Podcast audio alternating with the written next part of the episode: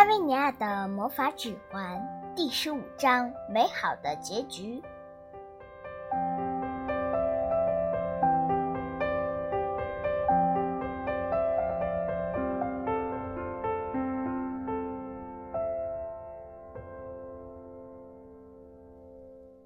现在情况不妙，一方面多威尔待在门口，不知道该不该离开。他不想理会他的朋友带来的这堆脏东西，但或许他应该把房间打扫干净，以免惹清洁工生气。另一方面，拉维尼亚不断地在地板上划开，离镜子越来越远，也没有办法让多维尔认出自己。幸运的是，根据仙女的说法，魔法指环是无法离开拉维尼亚的。不然的话，如果泪水把指环冲走了，拉维尼亚就一点希望都没有了。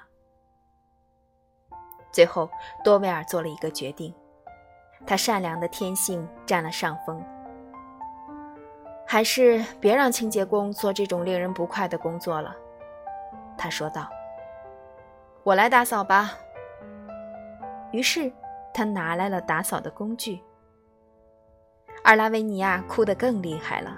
他知道现在已经完全没有希望了，他会被扔到垃圾箱里，谁知道会发生什么事情呢？当多维尔回到房间时，他发现大便越来越稀了。真奇怪，他想，幸好我带了一大包木屑。你要知道，除了开电梯。多维尔还负责带经理的两只狗去散步，因此他还有一把好用的扫帚和几袋木屑，用来清理小狗的粪便。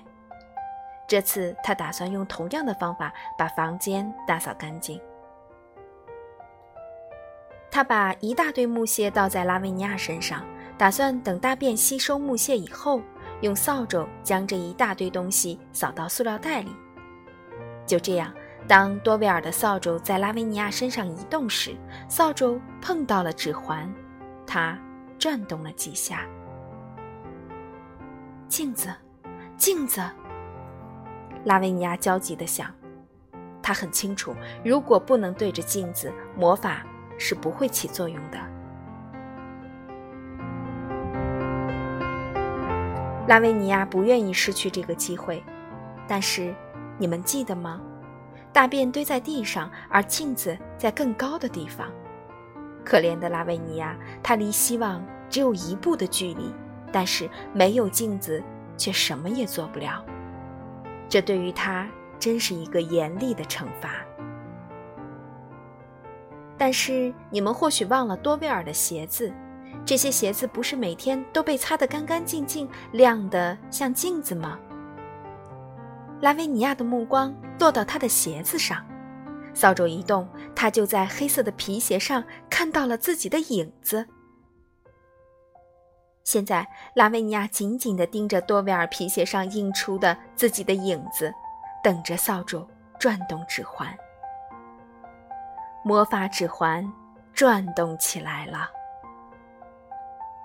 当拉维尼亚抖着木屑突然出现在多维尔面前时，他简直吓坏了。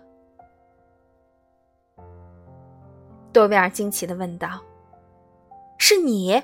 你你从哪儿冒出来的？”“从大便里。”拉维尼亚高兴的回答。“我就是刚才那堆大便。幸好你用的是木屑而不是水，幸好你转动了指环。一切。”终于美好的结束了。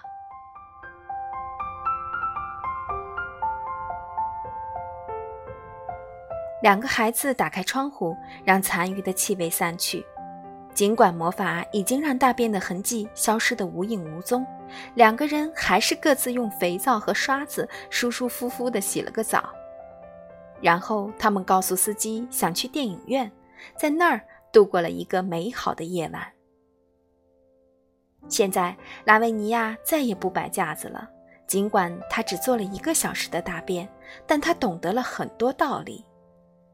拉维尼亚明白，他并不比别人优越，也明白了友谊比魔法指环更加珍贵。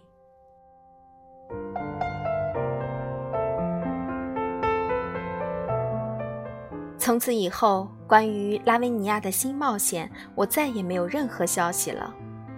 我只知道，尽管多维尔建议他拿掉指环，拉维尼亚并没有把它从手上摘掉，因为这是不可能的。